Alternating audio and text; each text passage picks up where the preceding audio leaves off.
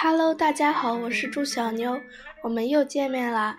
今天我要给大家讲述一个关于陈景润科学家的故事，名字叫做《数学天才勇攀高峰》（Math Genius）。Goldbach was a great mathematician.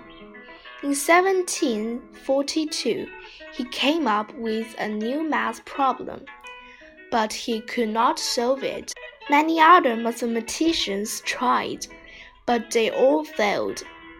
More than 200 years later, a Chinese mathematician named Chen Jingrun found a way to partly solve the problem. The world was excited about it. Chen often studied until very late at night.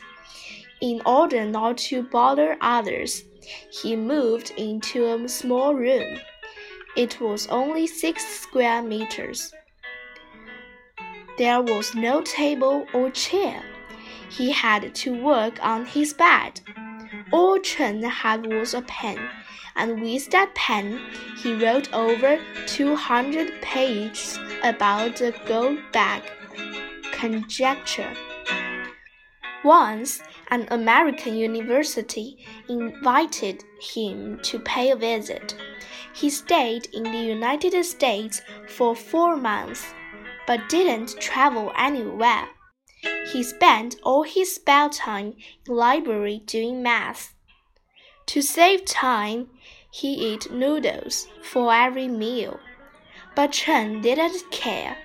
The only thing he cared about was math and his love for math paid him back.